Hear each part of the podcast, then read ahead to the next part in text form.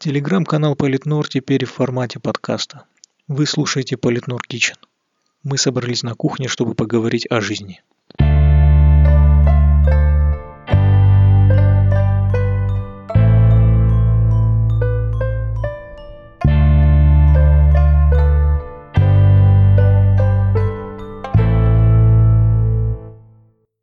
Сняли ограничения? Нет, смотри, людей начали впускать на футбол, людей начали, там, я не знаю, в торговики Да, пускать. На Но футбол? есть проблема про футбол, потому что ты фиг купишь билеты, потому что там сколько, 10% Ну, там, да, только там, можно. да. Перекупы каждый раз стоят и... А, Во-первых, Это перекупы. Во-вторых, э, я тебе скажу так, во-вторых, э, те, у кого есть абонемент, они всегда первые в плюсе, поэтому большая часть, 80% тех 10% это те, у кого есть абонемент.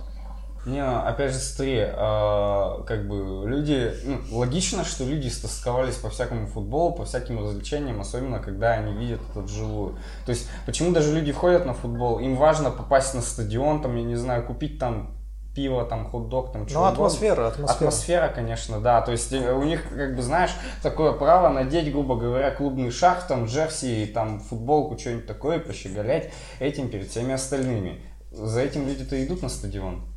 Кстати, пользуясь случаем, скажу, что самый стильный шарф я считаю у Боруссии Дортмундской. Я согласен, потому что это мой любимый Да, да, мне тоже нравится этот клуб. клуб. Там вот эти буквы БВБ 09. Вообще он сам желтый такой, красивый цвет, стильно очень. Можно как-то даже пальто, знаешь, надел черный такой, типа. Крутой шарфик желтенький пошел. Да, ша- ша- шарфик только из нейлона. Да, да, да как, похер как бы нифига не кашемир. Да вообще похер. Главное стиль. Главное любовь к клубу до конца со своими. А, сигнал иду на парк, там все дела. Да, да, да. Не, ну, пускают такие людей на стадионы, мне это, ну, как бы меряют температуру. Хотя, на самом деле, знаешь, в торговиках вроде бы как открыли фудкорты и вот это все, но вот люди ходят масках чуть ли не на шее, не на подбородке, и нос они точно не закрывают. То есть, э, вроде бы как надо маски, но вроде бы как уже не надо, и в итоге это все выясняется, что одноразовая маска, надетая с апреля, рвется в августе, хотя она верой и правдой служила как никогда. Ну, просто для галочки люди уже надевают эти маски, потому что надо, потому что такие правила. Нет, с одной стороны, это хорошо, потому что вот э, есть правила, надо носить маски. И люди надевают маски, неважно, как они их носят, правильно, неправильно. Они просто знают, что они должны взять эту маску на улицу. Есть люди, которые угорают по стилю маски. Для них недостаточно обычной вот этой белесой трехслойной одноразовой китайской. Люди там, не знаю, под хохлому находят маску, там выглядят как какие-то сабзира такие. Ну и кто-то пользуется этим, люди продают маски свои дизайнерские. Ну, ну, правда, как бы многоразовые маски стирать надо чуть Ну ли не да, каждодневно, то есть их тоже должно быть много. Но считай, реальный аксессуар. Ты теперь на, условно говоря, на руке не носишь не только часы или браслеты, но еще и там плямки от маски. Ага. Как-то все получается. С одной стороны, э, вроде бы хотели как лучше, но получается как всегда. Маски носим, но они все старые, не меняются. Э, вроде бы как пускаем, но вроде бы как часть магазинов, они этой сигнальной лентой обтянуты, и нельзя там больше там 7, 10, 15, 20 человек заходить. Вроде бы как бы можно, но вроде бы как бы нельзя. Ну, учитывая, что сейчас абсолютно, ну вот недавно совсем открыли границы с Турцией, можно полететь в Турцию и вернуться. Вся вот эта изоляция, она может идти к черту, потому что по-любому сейчас будет вторая волна от тех людей, которые поехали за границу, поехали отдыхать, и сейчас они вернутся, и все пойдет по наклонной. Не, ну там как минимум есть такая штука, что у них просят э, сдать анализ после того, как они прилетели. Там за трое суток нужно сдать анализ и на госуслуги его куда-то там занести. Я сегодня читал, что в Армении, если ты прилетаешь, тебе ты должен заплатить э, 20 тысяч драмов или на наши деньги около полторы тысячи рублей, а, и тебе сделают тест, или ты можешь 14 дней просто посидеть дома. Ну, шашлыком и кальяном, да? Да, да, один, один из двух, короче. Тоже неплохо. Ну, тоже Одно из неплохо. Душевно встречают. Не, ну типа смотри, все равно же из Турции все прилетят, как бы уже на двухнедельную изоляцию садиться-то явно никто не будет. Я думаю, уже вообще нет смысла ничего делать, потому что если вот Да. кто уже заболел, тот заболел. Как бы. Не, на самом деле, как бы, учитывая то, даже вроде бы сколько заболело по официальной статистике, все уже, те, кто живут в крупных городах, они где-то там в пикулях или в каких-то селах, все уже и так сами по себе контактные. Потому что общественный транспорт не прекращал работать. Ну, в принципе, да. В принципе, да. И в, автобус, в автиках, в автобусах явно там не все в маске катают. Так, давайте, знаете, что я Ну, хочу с- вами ну, еще обсудить? ну. Э, Я заметил в последнее время, до хрена политики стало в нашей жизни. Даже те, кто в ней не разбираются, считают должным прокомментировать. Вот. Прокомментировать какую-то тему, даже не знаю, вот допустим про США, про Беларусь. То есть люди там ни разу не были, люди не разбираются в политической системе этих стран, в традициях этих стран, да, в политических. Но они обязательно хотят ставить свои 5 копеек. И это не то чтобы э, не надо, это не то чтобы лишнее, но и профессионально это не э, выглядит. Не выглядит это профессионально.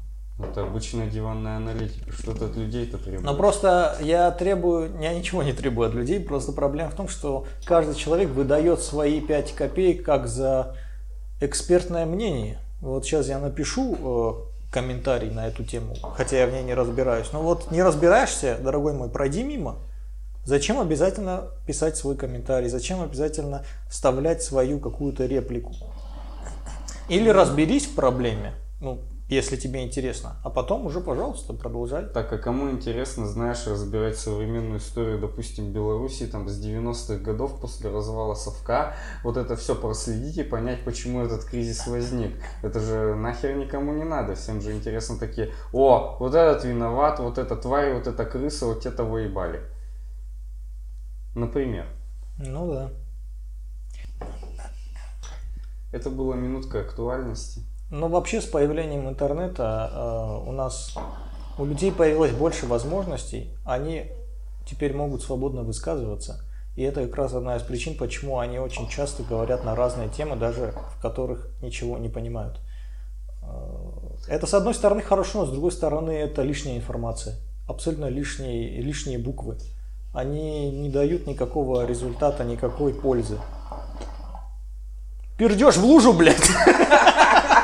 Ладно, так, что дальше? Не, не, смотри, а, очень многим людям кажется, что когда они видят обычные бытовые вещи, они как бы, они видят, они слышат об этом каждый день, и им кажется, что они понимают, что они в этом разбираются. Грубо говоря, каждый день миллионы людей в нашей великой стране катаются на общественном транспорте на работу и с работы. Но спроси кого-нибудь там условного рандомного чела левого, как, а ты знаешь, как работает там, я не знаю, метрополитен, почему поезд едет? Он такой, «А-а-а-а, да я хер знает, ну типа он едет, вот. А то, что он там электрифицирован, у него есть контактные рельсы и прочее, сложная техническая поебень. Его это не волнует. Он же пользуется метро, он же карточку там, я не знаю, прижимает к турникету, телефон там, что угодно. Но, с другой стороны, он же не высказывается по поводу работы того самого метро. Ну, иногда Он высказывается. же не жалуется а, там по поводу технической составляющей метрополитена.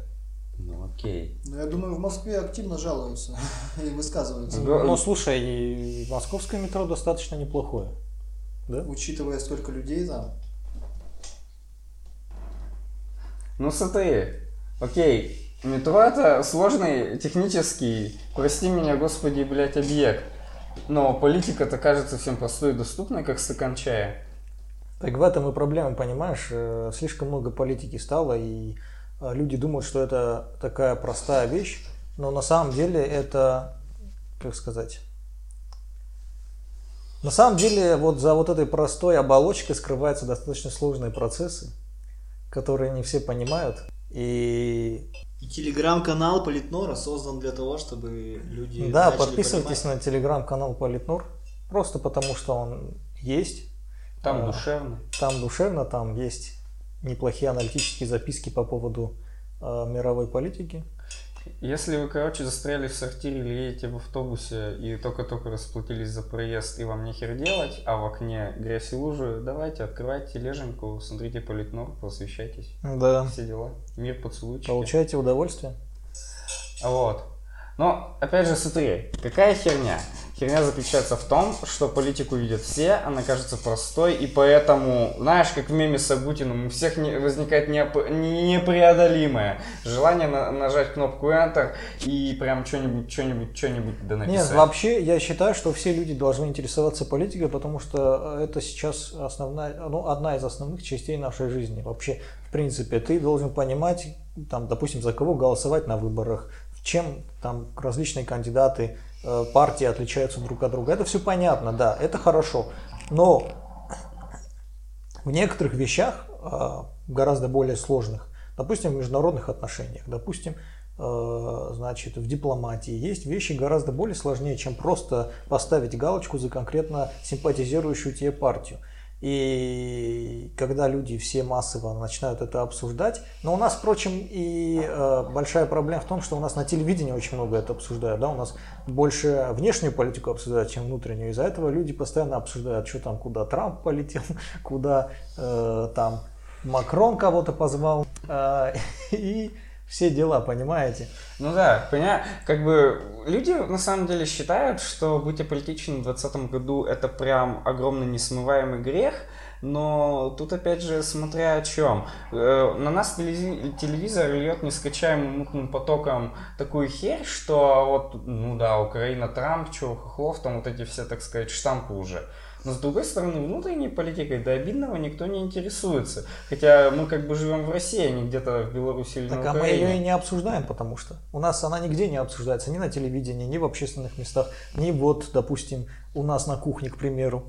Э, Ну, все так или иначе начинают... Понимаешь, люб- любой разговор, он на кух кухонный, традиционно он скатывается к тому, что все начинают хаять э, действительность, и особенно, грубо говоря, все скатывается к тому, что все начинают перемен, требуют наши сердца. А вообще я скажу, что внешняя политика, она, наверное, людям интереснее, потому что все-таки какие-то мировые события, э, войны, э, да, вот такие политические, политические события, они достаточно интересные. Там кто-то ультиматум кому-то предъявил, кто-то войска куда-то вел, кто-то угрожает войной. Вот это, это как, знаешь, сериал такой интересный, который продолжается в режиме реального времени. Волнует воображение. Да, да, и ты, тебе интересно это смотреть. А,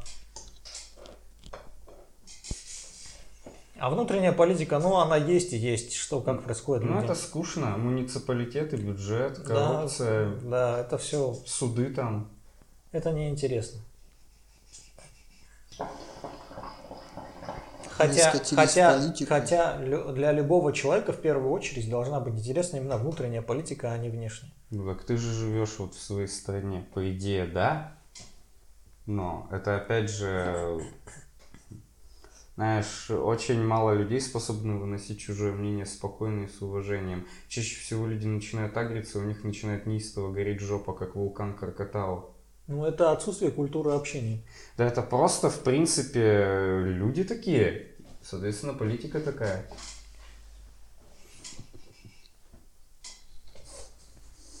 Денис, а ты что думаешь вообще по поводу всего этого? Ну. Тебе не надоела такая большая э, волна политических новостей, которые тебя окружают? Ну просто время такое живое. Слишком много больших событий.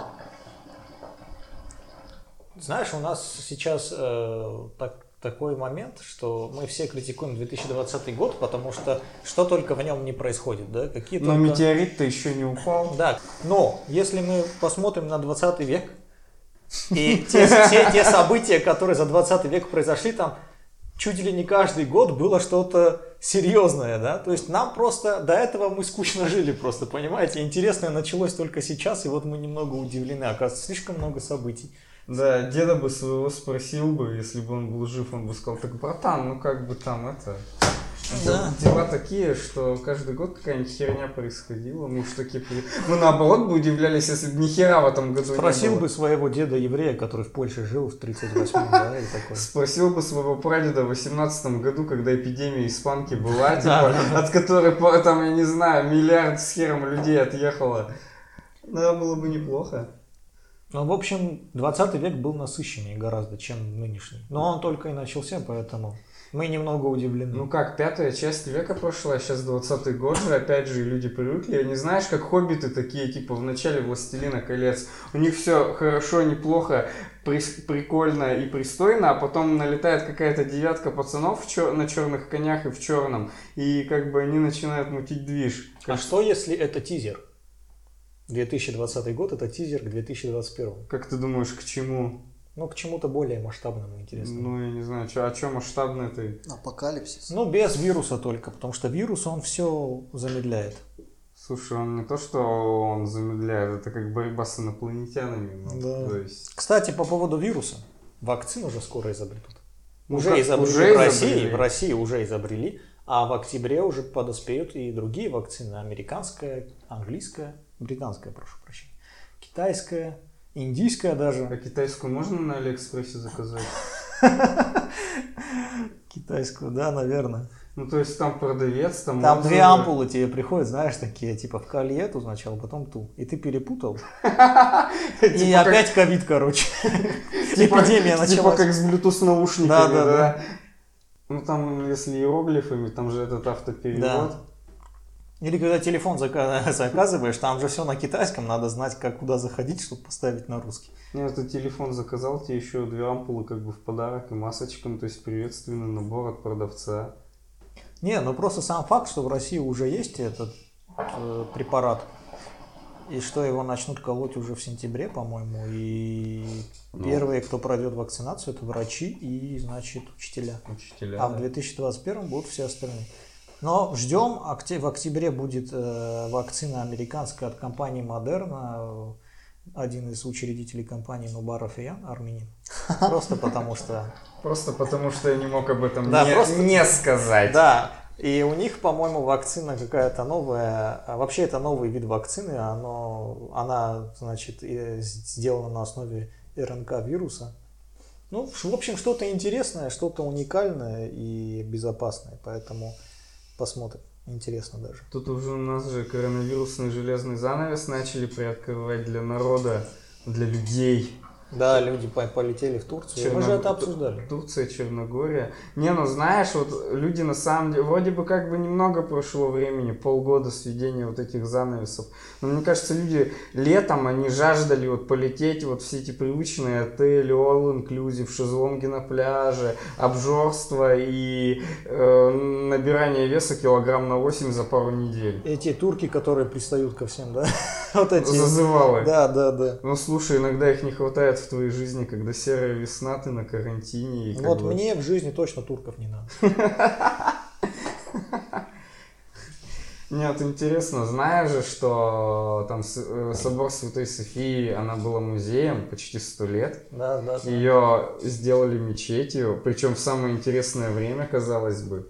Вот. Там всегда идет реставрация, там скрывают старинные византийские фрески. Она как бы вроде как музей, но вроде как мечеть. То есть это тоже такая интересная трансформация. Ну а вот мы говорили о политике, видишь, и вот мы пришли к политике, потому что, э, значит, возвращение статуса мечети собора Святой Софии. А почему как- ты понимаешь это как политическую проблему?